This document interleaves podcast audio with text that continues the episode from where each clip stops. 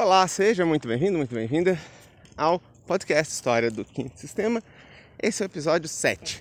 Nesse episódio, a gente vai conversar sobre o Brasil. A gente vai entender por que diabos o Brasil é o início do quinto sistema de evolução. Por que diabos o diabo, ou seja, o quinto senhor, escolheu o Brasil ao invés de qualquer outro país, povo de qualquer época, mensurável e as imensuráveis, as que nem se imagina da espécie humana. É sobre isso que a gente vai conversar hoje. A gente vai começar a falar sobre o nosso país, o Brasil, e sobre o nosso muito querido mestre, muito amado mestre, o Quinto Senhor. Bom, vamos começar do começo. E para a gente começar do começo é importante deixar claro que até o episódio anterior a gente ainda estava amparado em muitas evidências. Em evidências que, se organizadas de determinada forma, levam às conclusões que foram apresentadas. Essa é a ideia. Agora, nesse episódio, a gente vai fazer algo um pouco diferente. Nesse episódio, a gente tem as evidências, como sempre temos, mas a gente começa a adentrar um terreno onde não há mais tanta evidência, onde as coisas poderiam seguir diferentes caminhos. E por isso eu digo que nesse podcast nós não estamos buscando e muito menos divulgando a verdade com V maiúsculo. A gente está analisando possíveis construções da realidade. Ou seja, muito do que a gente fala aqui é fruto de como eu vejo isso, como eu percebo isso. E não necessariamente a verdade máxima do universo. Não é objetivo da gente em nenhum episódio aqui fazer esse tipo de afirmação.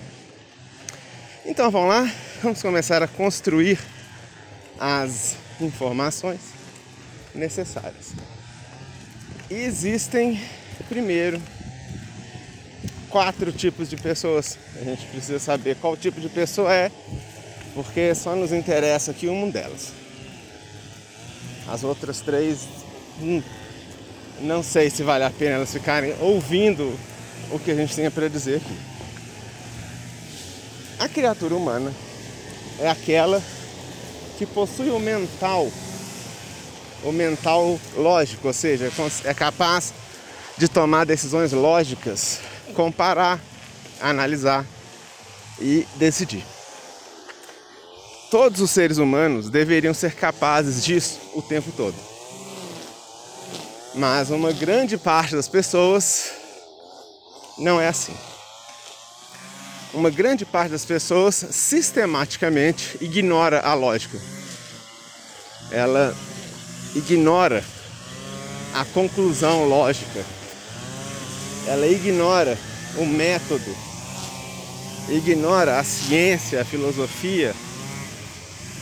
São pessoas profundamente individualistas, profundamente narcísicas, profundamente egoístas e por essa razão, elas são presas nas suas próprias convicções. E tomam as suas convicções como sendo a verdade simplesmente porque é o que elas têm para acreditar. Esse tipo de pessoa não deveria ouvir o que a gente tem a dizer aqui. Esse tipo de pessoa, de verdade, não deveria ouvir os nossos episódios aqui. Um outro tipo de pessoa é uma pessoa que possui a lógica, ela age por lógica, mas ela acredita que a lógica seja o objetivo e não o início. Ela acha que a lógica é o ponto de chegada da humanidade, o ápice da humanidade, não é A lógica é o ponto de partida. Esse tipo de pessoa também não deveria ouvir os nossos episódios. Não vai fazer bem para ela. Vai poupar ela de muitos pensamentos estranhos e vai poupar a gente também de ser vítima desses pensamentos estranhos. Essas pessoas costumam ser pessoas muito organizadas, mas são pessoas que não acreditam que exista algo superior. E superior, eu não falo das divindades, vida após a morte, eu não falo dessas verdades, dessas realidades. Superior, podemos dizer, uma arte superior. São pessoas muitas vezes insensíveis à arte. Pessoas que muitas vezes são artistas, mas são artistas insensíveis à arte. Por mais estranho que isso possa parecer. São pessoas que acreditam que a vida se resume a obter coisas, a ter títulos. Acredita que existe uma organização da sociedade humana, que a sociedade humana premia os melhores e pune os piores. São pessoas profundamente moralistas. Esse tipo de gente não deveria ouvir os nossos episódios. Faz mal para elas, faz mal para a gente. É ruim. É muito ruim. Essas pessoas são como aqueles executivos de empresas que só enxergam o lucro. Aquelas pessoas que não conseguem considerar algo além do que elas conhecem. Essas pessoas se agarram tanto aos erros que lhes são característicos que não admitem que outros possam acertar. É o pessoal que acredita na rigidez social e não na mobilidade social. É o pessoal que vem latir conversa de meritocracia. Vem conversar fiado sobre privilégios que alguns merecem mais do que outros. Que o mundo e as pessoas possuem uma dívida para com elas. São pessoas que acreditam que elas sejam melhores que as outras simplesmente porque elas gastaram algumas horas do seu dia lendo um determinado trabalho, um determinado livro ou artigo e depois repetiram o que leram perante um grupo de pessoas. E assim, essas pessoas ouviram e disseram: Nossa, realmente você falou exatamente o que estava naquele papel. Toma o seu título de doutorado. Toma o seu título de doutor. Toma aí o seu grau iniciático, que agora você terá um grau iniciático. Toma seu título de nobreza. Esse tipo de coisa. Esse tipo de picaretagem. Esse tipo de gente não deveria vir para este podcast. Não mesmo, faz mal. Continua aí no mundo perfeito que a gente continua aqui na nossa construção da realidade. Essa é a ideia. Existe um terceiro tipo de pessoa que eu acho não veria muita graça nesse podcast. Pode assistir, pode ouvir, mas acho que não. Que são criaturas de linhagem divina de origem divina, seres realmente superiores. Como os muitos avatares que se manifestaram ao longo do tempo, enfim, criaturas do quilate de um Jesus Cristo, alguém assim, né? Pessoas muito esclarecidas. Pessoas muito, muito esclarecidas. Como os Asuras redimidos, enfim. Não que essas pessoas não possam, elas podem. Até nos ajudaria muito se essas pessoas se manifestassem e nos ajudassem a construir a realidade de uma forma mais precisa do que ela está sendo feita aqui. Mas eu não sei se essas pessoas teriam interesse no que a gente fala aqui. Para elas é chovendo molhado. Elas estão cansadas de saber isso que eu estou dizendo aqui.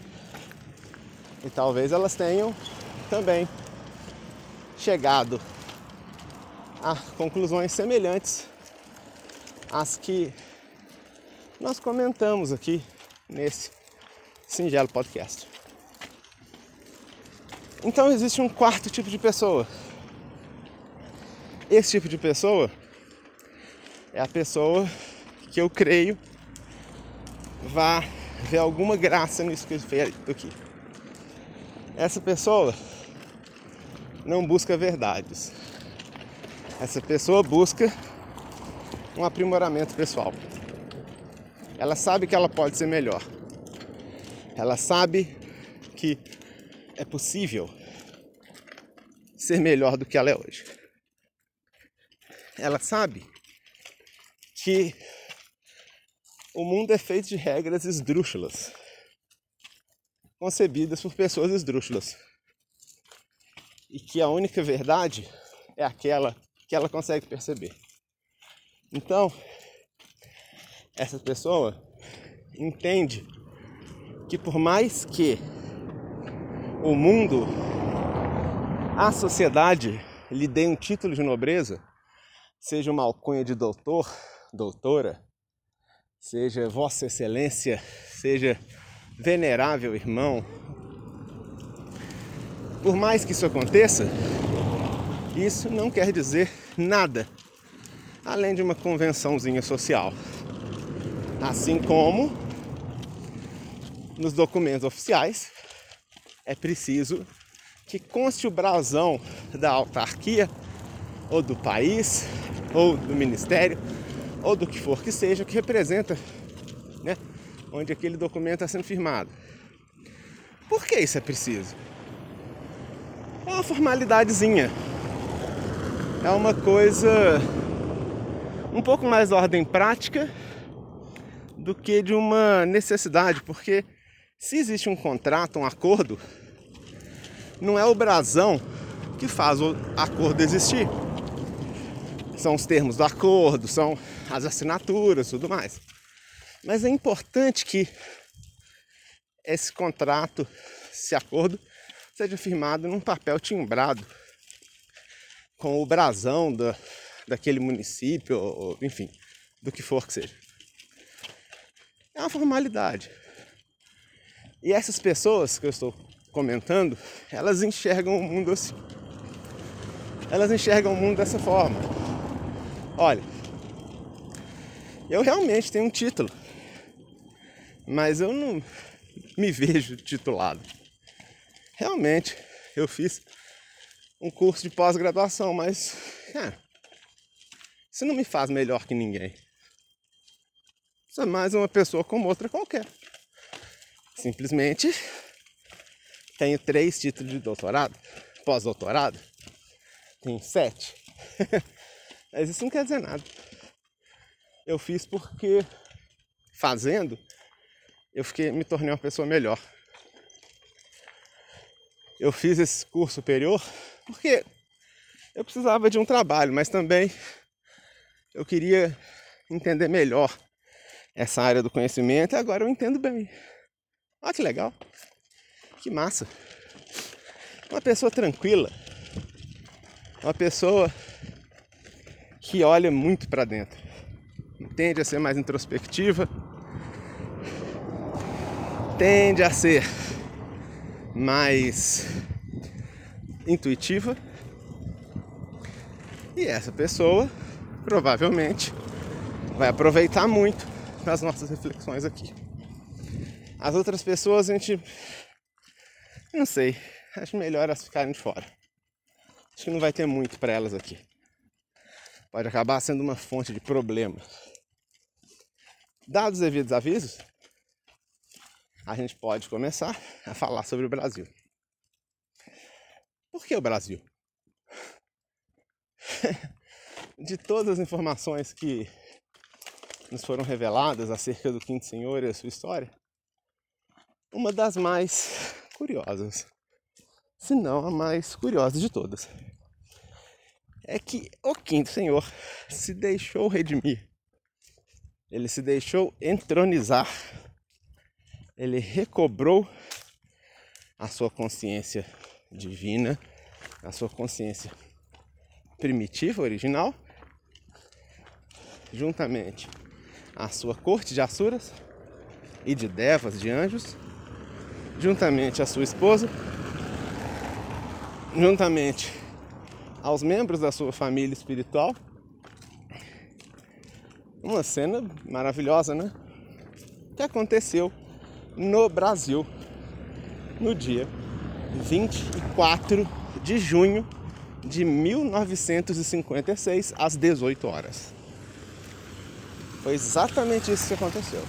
O quinto senhor, que até então vagava meio que aleatoriamente, meio que sem rumo aí pelo mundo, se manifestando de uma forma desequilibrada, como a gente vai falar em outro episódio, cometendo aí diferentes atos né, vinculados ao que nós chamaríamos de mal, um mal consciente, uma espécie de castigo para uma humanidade que desdenhava, maltratava, humilhava os gêmeos espirituais, muitas vezes agindo de uma forma até mesmo violenta contra os gêmeos espirituais, como aconteceu algumas vezes e este mesmo quinto senhor foi entronizado, se tornou uma divindade, um deus. Ele recobrou a sua consciência original. Esse evento extraordinário aconteceu no Brasil e agora, desde essa época, desde 1958 mais ou menos, desde o dia 23 de março de 58 talvez, esse quinto senhor com todo esse pessoal, mora lá no Mato Grosso. Porém, numa dimensão inacessível para as pessoas da face da Terra. Não é possível cavar um buraco e encontrá-los, não vão encontrar. Não é possível fazer isso, mas ele está lá. E a questão que fica é por que o Brasil? Esse processo de redenção do Quinto Senhor não é novo é algo que vem sendo tentado desde o início da Terra.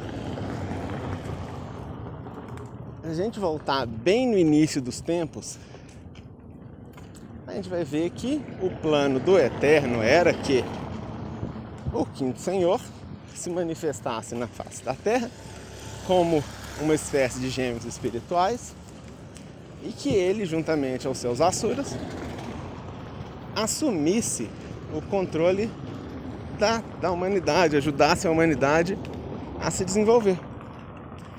E nós vimos que ele não fez isso.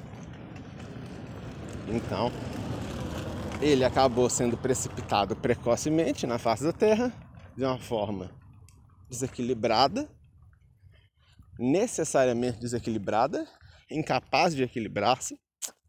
E por mais que ele tentasse fazer as coisas andarem para o bem, a tragédia sempre se abatia devido a esse desequilíbrio natural decorrente da queda.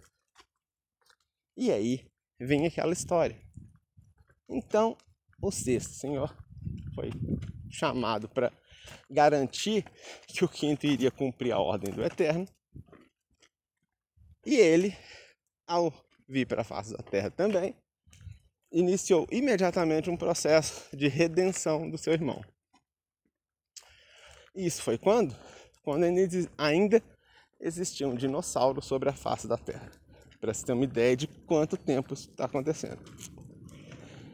De lá para cá, em várias ocasiões, houve a possibilidade do quinto Senhor ser redimido, retornar sua forma original, recobrar sua consciência integral, reaver sua esposa, sua contraparte.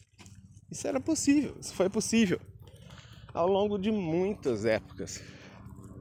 Como, por exemplo, aconteceu na famosa Atlântida, quando na Atlântida foi oferecida ao Quinto Senhor essa oportunidade e ele não quis. O Quinto Senhor causou a extinção do povo atlântico. É a forma como ele lidou com esse convite. Muitas vezes depois isso aconteceu. Por exemplo, no episódio de Jesus Cristo. Uma missão, uma missão, por assim dizer, né? Ah, o objetivo final da encarnação de Cristo seria firmar na face da terra o quinto sistema, onde Roma seria o poder temporal e o cristianismo o poder espiritual, sendo então a manifestação do quinto Senhor quase que obrigatória. E aí, assim sendo, ele seria forçado a se redimir. Mais tarde, e ele não quis, o que fez o quinto senhor na história bíblica? Jogou Jesus para as cobras. Basicamente isso que ele fez. E aí a gente pensa, puxa vida, ele não se deixou redimir de novo. Depois a gente pode citar mais recentemente a chamada Missão Y, que é o nome dado ao fluxo de nascimento de criaturas extraordinárias, pessoas que seriam o suprassumo da humanidade, que aconteceria concentrado primeiro nos Estados Unidos e dali a uns mil anos ia começar a acontecer aqui no Brasil. Que fez o Quinto Senhor, através do Hitler, destroçou qualquer resquício de missão Y que houvesse. Fez com que os Estados Unidos se tornassem totalmente incompatíveis com a obra, com a evolução, com o quinto sistema. Ou seja, não se deixou entronizar novamente. E isso aconteceu muitas vezes. Porém, no dia 24 de junho de 1956, 18 horas, ele se deixou entronizar. Após um processo desenvolvido no Brasil, coordenado pelos gêmeos espirituais. E uma questão imediata que surge é: por quê? Por que ele deixou isso acontecer?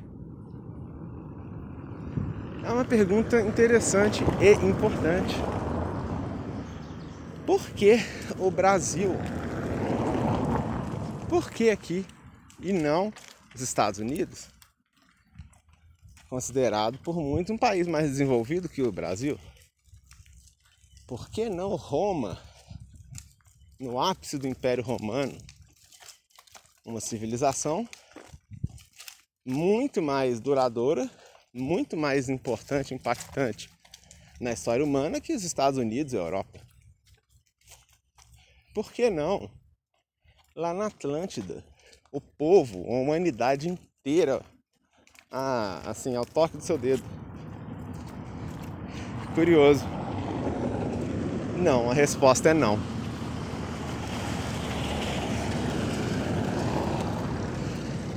Simples assim, não não vou me deixar redimir. Vocês não vão me redimir agora. Não é o momento. A gente pensa, gente, e qual seria o momento? Olha, ali no Brasil parece muito bom. A gente pensa no Brasil. Isso faz a gente pensar, por que o Brasil? O que, que tem de mais aqui?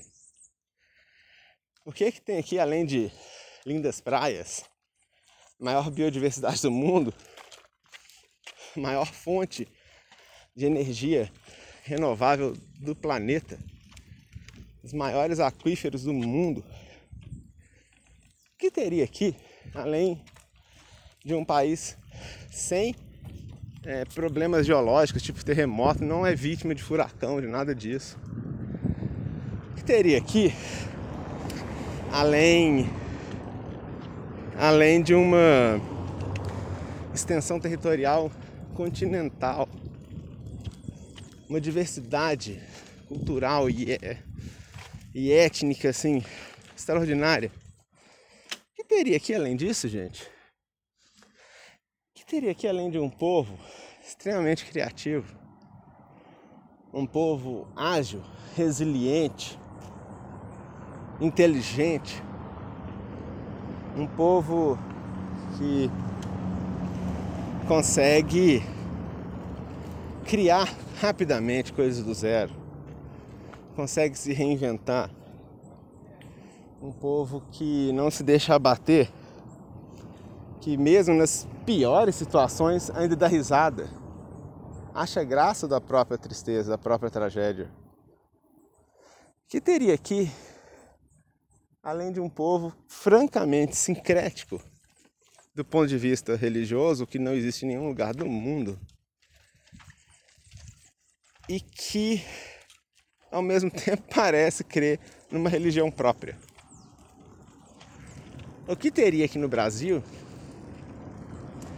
além de uma população, uma cultura multiétnica, onde todo estrangeiro que chega e passa um tempinho, rapidinho já é brasileiro. Rapidinho já está incluído entre as pessoas do Brasil, ao ponto que a gente precisa dizer: Ei, você é de onde, velho? Sua pronúncia é um pouco diferente. Diferente do que acontece, por exemplo, na América do Norte. Muito diferente do que acontece no Oriente, extremamente diferente do que acontece na Europa e em outros em países da América Latina, onde o estrangeiro, o forasteiro, é claramente, rapidamente identificado como tal. Por melhor que seja seu inglês, se você é brasileiro, eles não vão te deixar ser americano. Você vai ser sempre o brasileiro que eles aceitaram socialmente lá no seu país, no país deles, né? Enquanto no Brasil,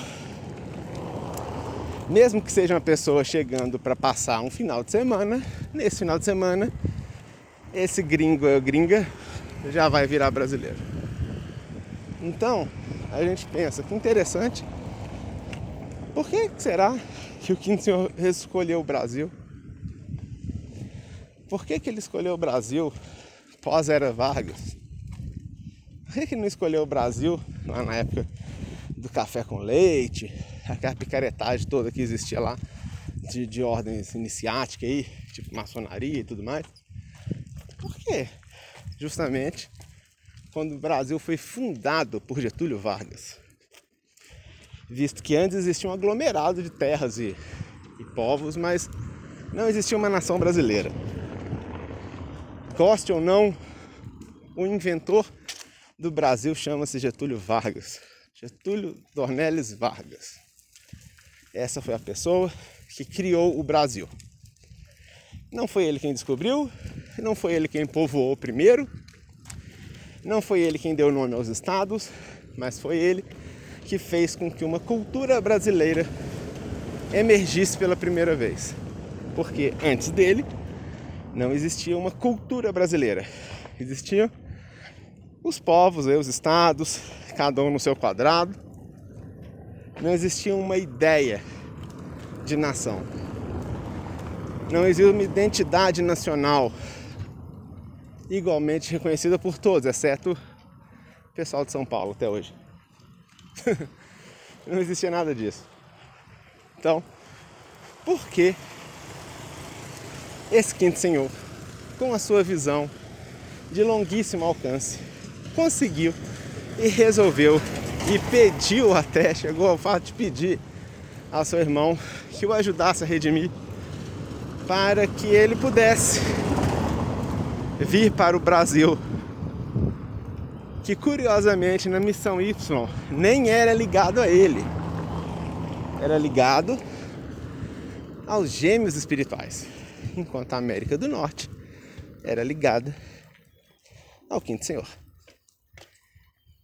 E aí a gente pensa, gente, por que essa criatura inteligentíssima escolheu o Brasil? Que que tem de tão especial aqui, além de uma incompreensível capacidade inata de gerar memes? O que será que tem aqui de tão importante? Se a gente pensar em termos de fauna, flora, biodiversidade, olha, o Brasil é um país muito rico, mas não é o único país do mundo que possui uma fauna uma flora tão grandes. E poderia, já que o Brasil é tão especial, poderia ter recebido o Quinto Senhor lá em 1700. Um ser que está aí desde o início dos tempos poderia se manifestar aqui a hora que quisesse. Por que não fez? Boa pergunta. Por quê? E aqui? Por quê? E é interessante a gente pensar nisso, porque muitas vezes, muitas vezes as pessoas falam: ah, o Brasil é uma baderna, o povo brasileiro é grosso, é estúpido, gente grossa, fica aí achando que tomando ivermectina eles vão se curar de coronavírus, aí eles se infectam e morrem mais rápido. Como tem acontecido muito hoje em dia, pessoas morrendo muito rápido.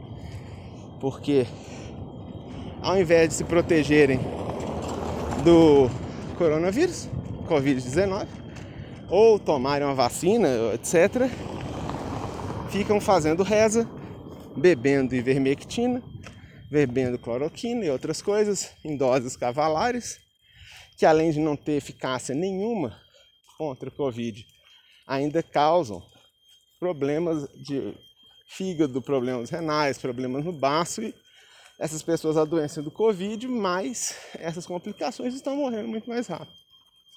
A gente diz, nossa, mas que bando de idiotas. É, que bando de idiotas. Não, mas que povo estúpido, para dizer o mínimo. Nossa, e o quinto senhor tá lá no Brasil, onde tem essa gente. Uhum. E surge aquela questão, será que ele já não foi embora? Não, foi não. Foi não. não foi não, pode acreditar que não. Nossa, Ari, como que você sabe que ele não foi embora? Por alguns motivos. Alguns mais fáceis de pensar, outros mais fáceis de observar. Mais fácil de pensar que conhecendo o processo através do qual ele foi redimido, entronizado, não é um negócio de galera, seguinte, vamos, cansou, né? Brasil já deu, vamos embora, vamos romar, vamos tudo para Romênia. Pronto, fechou Romênia, partiu. Não é tão simples assim. É complexo. É um processo longo e complexo que envolve a manifestação na face da Terra de diferentes avatares é um negócio complicado, velho. Não é uma coisa muito simples, não. E a gente não viu nada disso acontecer por aqui. Então, pode se depreender daí que ele continua bonitinho, entronizado lá no Mato Grosso. Lá nos arredores de Nova Chavantina. Aí, uma outra coisa. Observa como o Brasil tem sorte mesmo agora nessa pandemia terrível que está matando tantas pessoas, por pura negligência do governo, por a gente ter um presidente e ministros comprometidos com a morte e a destruição do Brasil e das pessoas. Mesmo assim, olha, o mundo começou a sofrer esse colapso. E isso veio depois para o Brasil. No início do problema, foi oferecido ao Brasil participar do grupo de países que teriam acesso privilegiado às vacinas. Isso é sorte, muita sorte. E também confiança das pessoas sérias do mundo. Mas essa confiança está sendo minada diariamente pelo presidente da República e seus ministros e seus apoiadores, que fizeram força para que o Brasil assumisse o segundo lugar em número de mortos no mundo, correndo o risco de se tornar o primeiro até o final do ano. Então, a gente observa que as coisas no Brasil, que acontecem no mundo, no Brasil elas demoram um pouco a acontecer. Uma crise econômica, como a de 2008, ferrou o mundo. No Brasil ela teve efeitos tardios, não foi tão rápido assim. Guerras, conflitos, aqui nada disso. O próprio governo ofereceu para começar uma guerra contra a Venezuela e ficou por isso mesmo. Venezuela é um antigo parceiro econômico e político do Brasil. Então, a gente observa que o Brasil tem uma espécie de sorte em relação a outros povos. Por isso que é tão avacalhado e continua existindo. Enquanto outras civilizações, por metade do que acontece no Brasil, teriam sido destruídas. Então, a gente observando isso, a gente pensa que engraçado, a gente tem sorte, muita sorte. Por mais que exista um governo que conspira contra o Brasil, que faz por onde a desgraça se abater sobre a nação, de qualquer forma que for, de todas as formas possíveis, mesmo assim, a gente continua tendo sorte. E isso faz a gente pensar que o quinto Senhor continua bonitinho lá no Mato Grosso. E isso gera uma pergunta interessante. Ora, por que que no Brasil tá desse jeito? Essa palhaçada toda que está acontecendo. Se o mestre da obra se encontra no Brasil, por quê?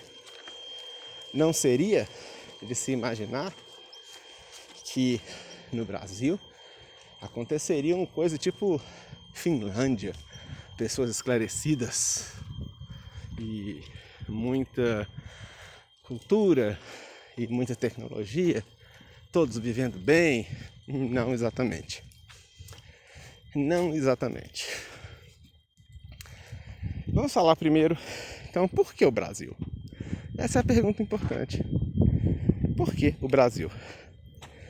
Lembra que as evidências mostram pra gente que o quinto senhor fala aos seus. Lembra que as evidências mostram pra gente que o quinto senhor está relacionado ao chamado mental abstrato. A capacidade de fazer conexões de coisas distantes, a capacidade de inventar coisas a partir do absoluto zero, do nada.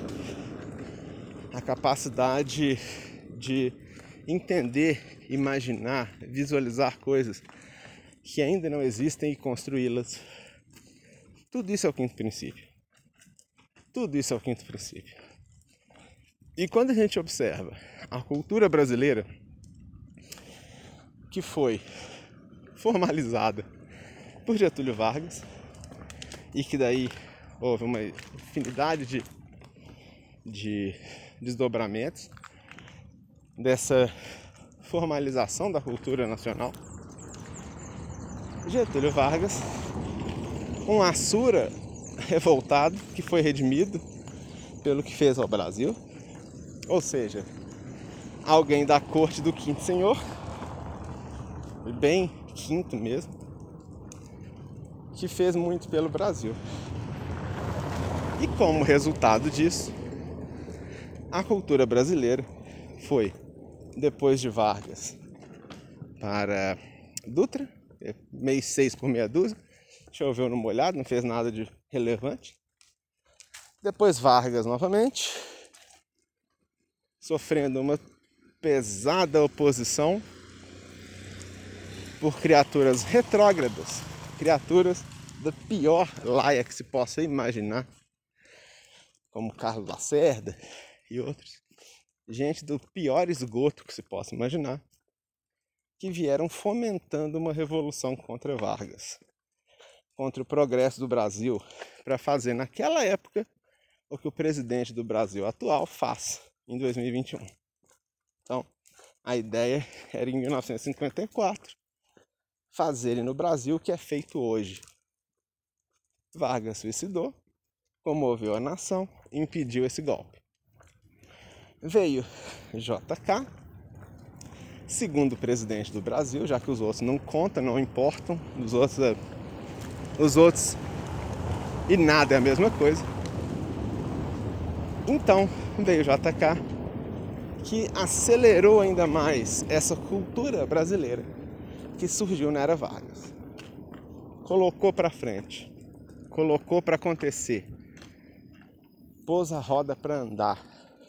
E o Brasil começou a ganhar os contornos que a gente conhece hoje. A oposição não dava trégua e conseguiu a eleição de um desgraçado chamado Jânio Quadros. Uma merda. Alguém que não serve para nada mesmo. Um pedaço de porcaria qualquer. Esse Jânio Quadros acabou fazendo o que toda porcaria faz, que foi promover um golpe. Ou, em outras formas, ele acabou sendo o estopim para que um golpe militar acontecesse em 1964 estabelecendo uma ditadura militar sangrenta que durou 21 anos, entregando um Brasil totalmente estranho em 1985, muito atrasado em relação ao que poderia ser se não tivesse ocorrido o golpe militar, muito mesmo, pelo menos 15 a 20 anos atrasado em relação a onde deveria estar, mas que mesmo assim, continuou desenvolvendo a sua cultura. Mesmo militares combatendo dia e noite a cultura nacional, ela prosperou. Aquela mesma plantada por Vargas décadas atrás. E essa cultura é o famoso jeitinho brasileiro, no sentido mais bacana desse termo povo brasileiro é um povo naturalmente aberto a estrangeiros. Isso é raro no mundo, isso é muito raro. O povo brasileiro é um povo naturalmente aberto ao humor. É um povo que reage bem à piada, reage bem a, a coisas engraçadas é um povo que fica o tempo inteiro buscando formas de continuar vivendo e existindo, mesmo em meio ao caos. É um povo que consegue, de certa forma, até naturalizar a situação caótica em que vive. E tudo isso acaba por fomentar esse quinto princípio por diferentes caminhos. Uma vez uma equipe de televisão da Inglaterra, se eu não me engano, foi a favela no Brasil, não lembro qual, e acompanhou o dia a dia de uma moradora de lá. E a ideia deles é que eles iam encontrar tristeza, sofrimento, uma coisa meio, meio síria, né? Guerra, Iraque invadido, destroços, pessoas chorando e pedindo esmola. E eles se chocaram o quanto a mulher era feliz morando numas casas que mal tinha água encanada, luz, eletricidade no gato, chovia, quebrava as coisas lá, molhava, e ela era uma pessoa extremamente feliz. E os ingleses não entenderam. Falaram, cara, você não tem nem o que comer e você tá dando risada. Falou, pois é, a vida é bonita. É isso aí.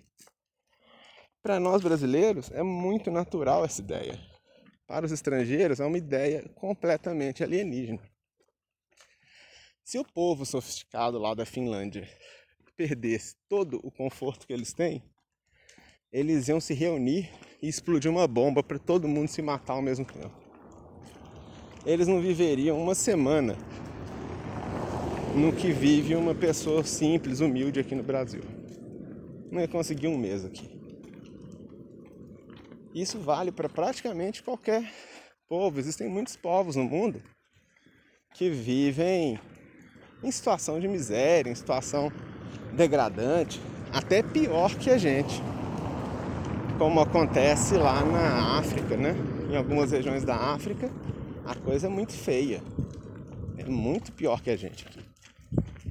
Mas aqui coincide essa situação terrível, mas ela é secundária a um estilo de ser, um jeito de levar a vida que é muito leve, que é muito divertido, por assim dizer. Tanto que o Brasil é o país que produz os melhores memes do mundo. Ninguém produz meme tão bem quanto a gente. Não existe linguagem mais sintética que o meme. É preciso uma dose considerável de inteligência, de criatividade para se criar um bom meme. Né? E no Brasil eles são criados o tempo todo. Então, no Brasil existe gente passando dificuldade, sofrendo? Tem. Mas eles são a regra? Não. Eles são algum tipo de exceção? Não sei dizer. Não temos como afirmar. O que a gente pode afirmar é que existe esse pessoal, mas existe também pessoas geniais, brilhantes. Por exemplo, um Tom Jobim brasileiro. Por exemplo, Alberto Santos Dumont, brasileiro. Por exemplo, o Dr. Miguel Nicoleles, brasileiro. Entre muitos outros. Então, é interessante notar como no Brasil, meio que inconscientemente, existe uma ambiência de quinto princípio. Capacidade de fazer conexões distantes entre coisas e situações, a capacidade de sobrepujar a matéria de estar acima do, da matéria, por assim dizer, e além da lógica, criar coisas extraordinárias. Enfim, o Brasil é assim. Isso faz a gente imaginar o que está acontecendo agora no nosso país. Faz a gente pensar muito a respeito. Porque, obviamente, é um evento estranho. É um evento, ah, como eu posso dizer, que não faz parte da trajetória brasileira. É um ponto fora da curva. Mas ele acontece. Está acontecendo. Por quê? O que virá depois disso? É interessante notar para responder essa pergunta, a gente se concentrar um pouco menos no que estamos vendo, no que está acontecendo e um pouco mais nas consequências do que estamos vendo acontecer. Essa é a questão.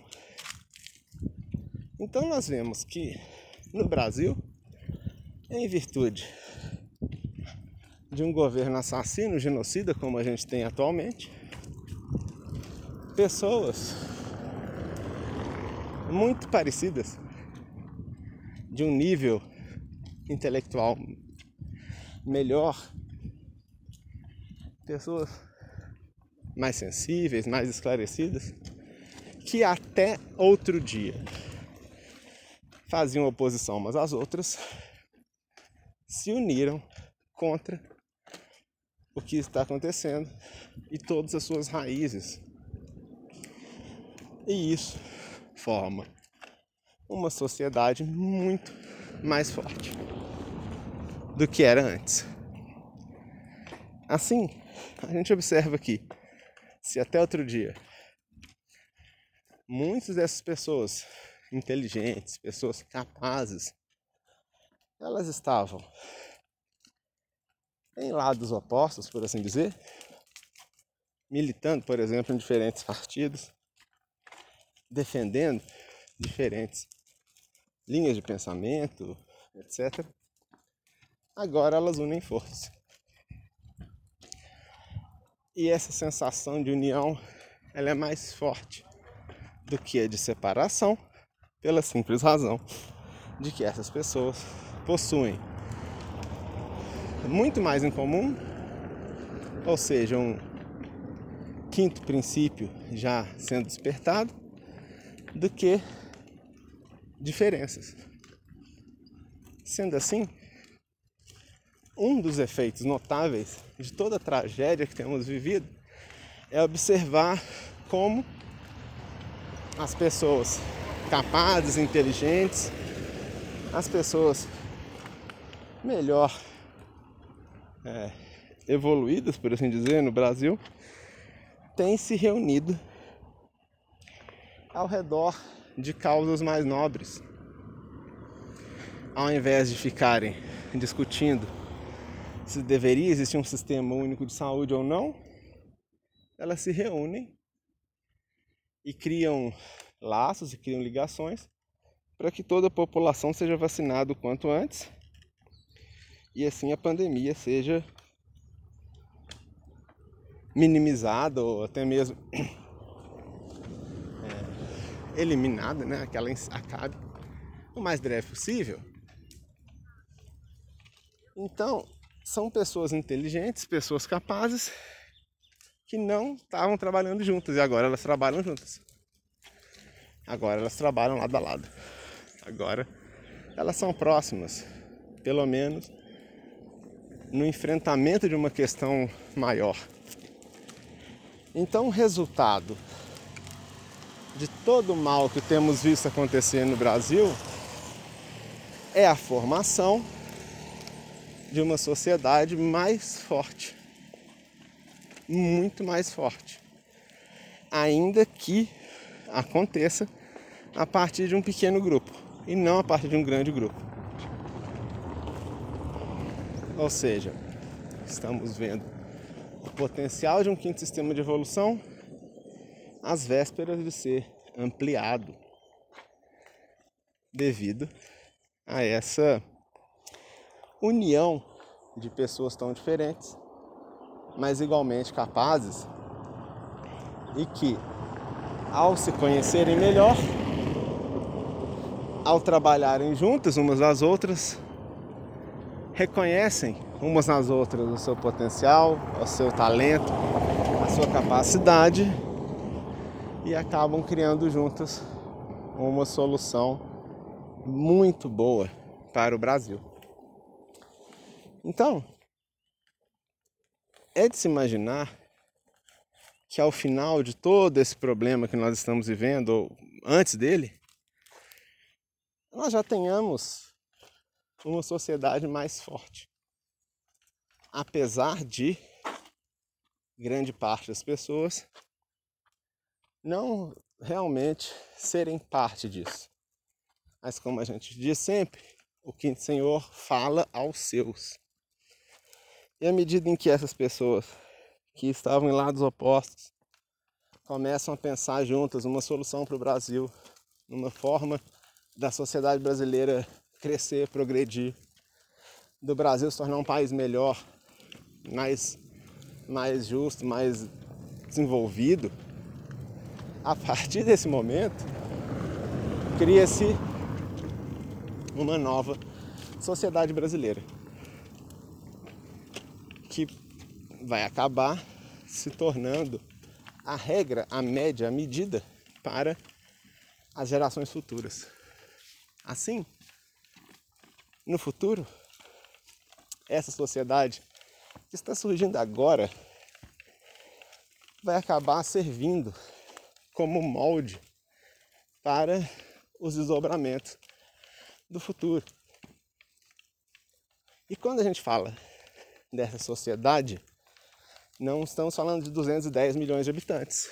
Estamos falando das poucas pessoas ou das muitas pessoas que estão pensando soluções para o Brasil que sejam soluções evoluídas. Indústrias, progresso, tecnologia, ciência, educação, saúde universal para todos, enfim, tudo quanto de melhor possa vir para o país.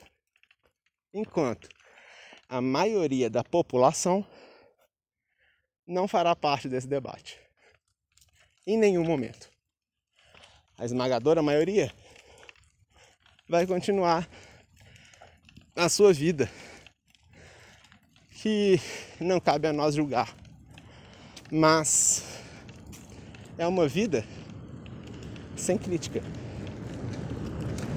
é uma vida sem progresso, é uma vida de seguir ordens, de seguir direcionamentos, de agir sem saber por que age, sem entender por que se está agindo.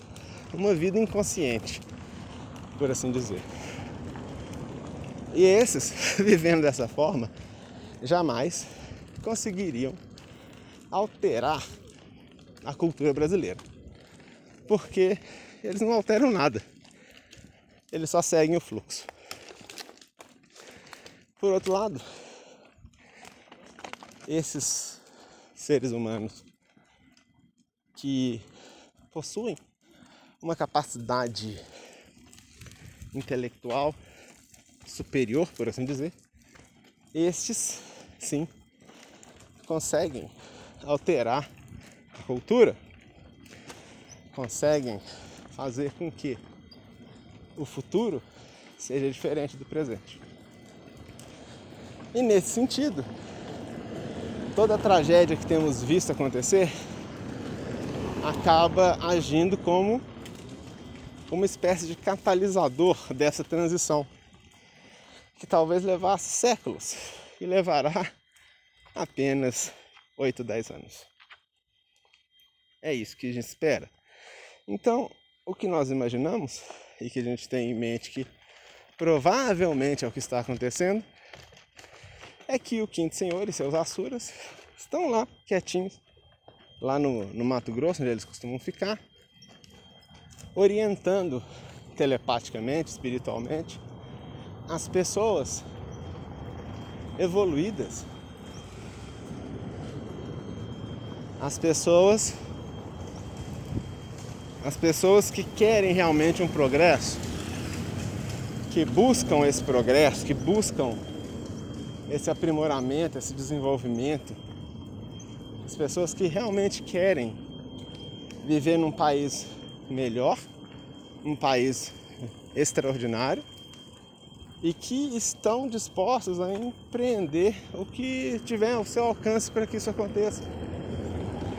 Seja realmente empreendendo, é, um ponto de vista empresarial, seja se candidatando a cargos públicos e agindo com todo, toda, enfim, com tudo que esse cargo exige, seja formando alunos, seja criando novas músicas, novas formas de lazer, séries, criando memes, enfim, fazendo alguma forma de tornar o Brasil um lugar melhor um lugar com menos sofrimento, com mais progresso. E isso leva também uma questão interessante, como a gente disse agora há pouco. Ora, então quer dizer que o quinto senhor foi ele então que fez com que o Brasil tivesse os governantes que tem. Negativo, ele não põe a mão nesse tipo de coisa. Ele não interfere nisso é meio que contra os princípios dele. Ele não gosta de interferir nesse tipo de coisa. Ele prefere que a barca siga seu rumo aí. O que a gente vê é o karma do Brasil. Essas tragédias têm acontecido no Brasil devido à influência de povos estrangeiros. povos ligados a Israel, ligados ao judaísmo internacional, ligados aos Estados Unidos da América e à Inglaterra, principalmente. Esses são os piores exemplos aí. Não que o povo israelense seja ruim, não é isso. Não que o povo norte-americano ou o povo britânico seja ruim, não é isso. Eles não são. São bons, são pessoas boas, são pessoas tranquilas, pessoas ótimas.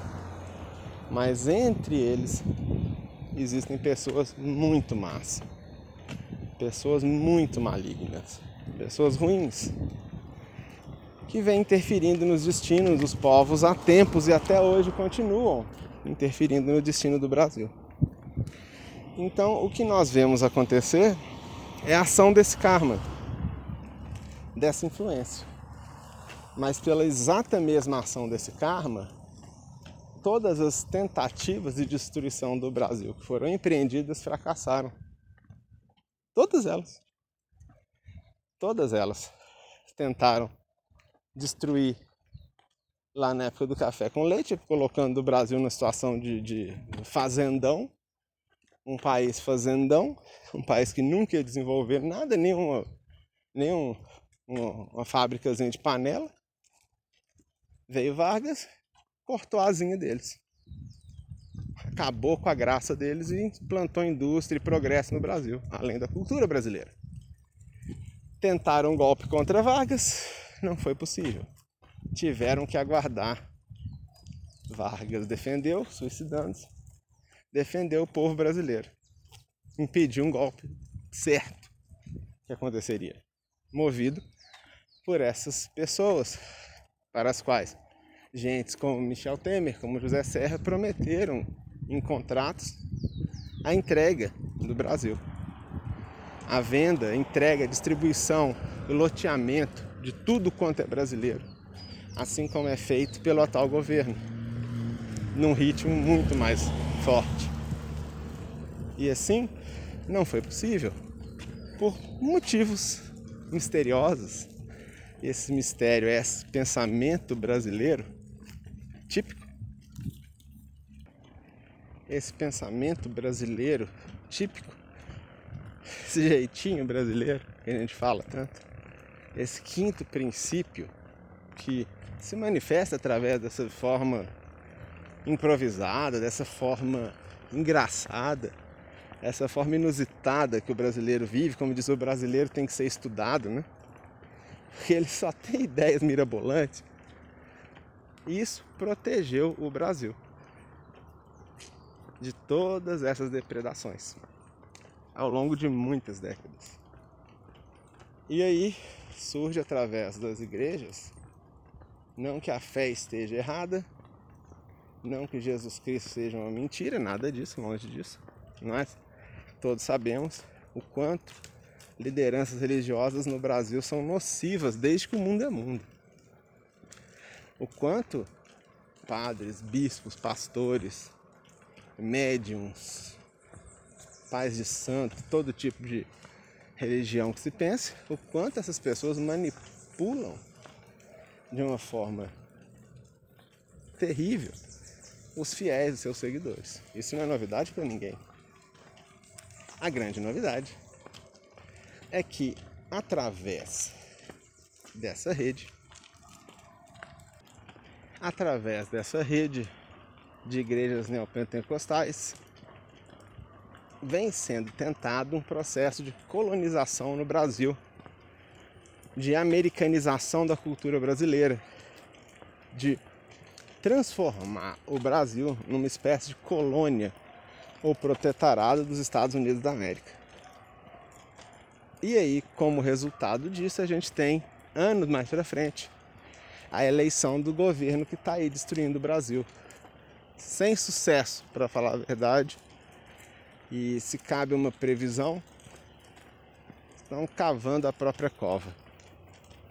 Eles não sabem, mas eles já morderam a isca e vão ser aniquilados pelas suas ações. E vão arrastar com eles verdadeiras multidões. Um número assombroso de pessoas que nos próximos anos, nos próximos 10, 12 anos, vão se tornar completos dementes, sem a menor condição de reencarnarem, de fazer nada. Uma situação que vai ser consequência disso que está sendo feito hoje.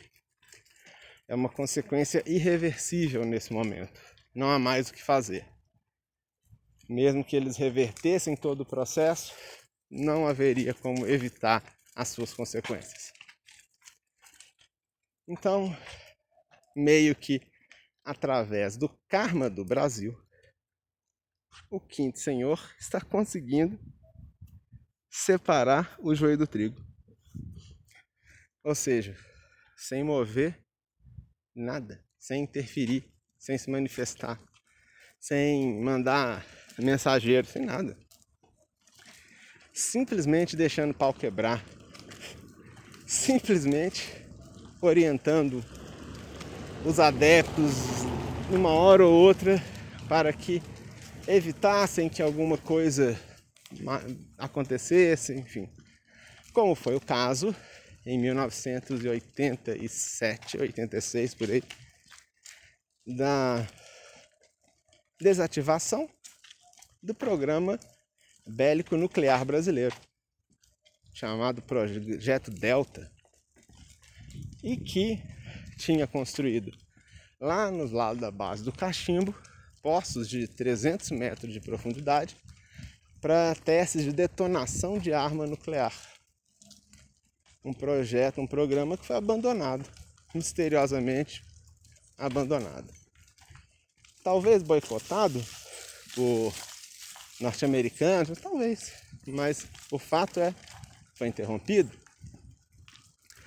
O mesmo acontecendo com a base de lançamento de foguetes de Alcântara, que foi interrompida assim como o projeto do submarino nuclear brasileiro, já no governo Dilma, assim como a empresa Odebrecht, que tinha um braço militar chamado Odebrecht Defesa, e um dos projetos deles era justamente mísseis.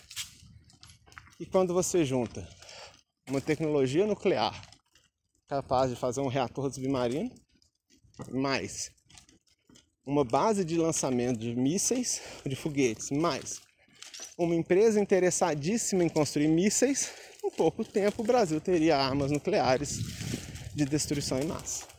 E isso seria de fato a ruína dessa nação. Isso de verdade iria colocar um fim no Brasil. Isso definitivamente afastaria a obra e o quinto senhor daqui. Mas Curiosamente, nada disso aconteceu. Curiosamente, esses projetos foram abandonados por uma razão ou por outra. Não tem previsão de retorno a eles.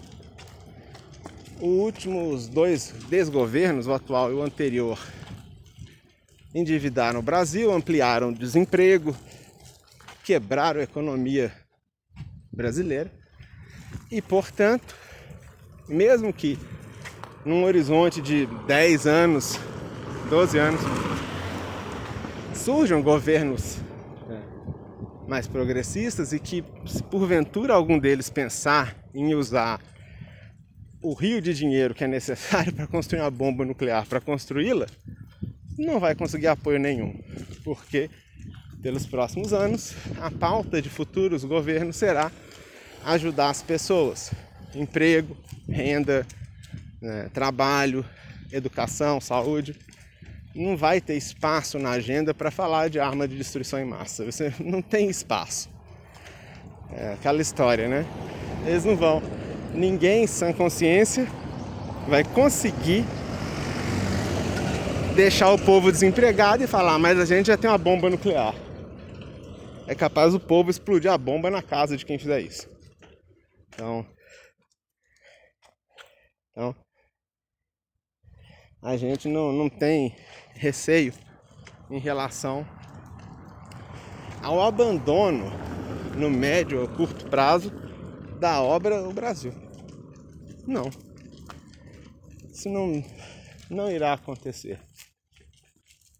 Então a gente pensa o que está acontecendo se não seria uma espécie de separação de fato, onde aquelas pessoas que realmente gostam do Brasil, que realmente buscam uma coisa brasileira no sentido mais nobre da palavra, algo que seja único, que seja extraordinário, que essas pessoas estejam se unindo, se juntando, se encontrando, se conhecendo e criando uma sociedade muito forte. Uma sociedade que, se o mundo atravessar uma outra crise, ela já vai ter um caminho pronto, porque nós estamos encontrando esse caminho agora. É o que acontece em termos da pandemia com o Oriente.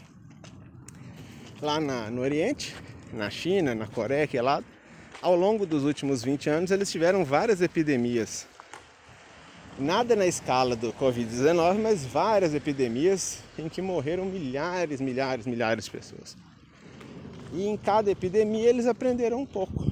Aprenderam um pouco sobre a vacina, sobre técnica de vacina, aprenderam sobre prevenção, aprenderam várias coisas importantes em cada uma dessas epidemias. E quando surgiu o Covid agora, eles já estavam mais ou menos preparados para lidar com a situação. Por isso que eles lidaram tão bem.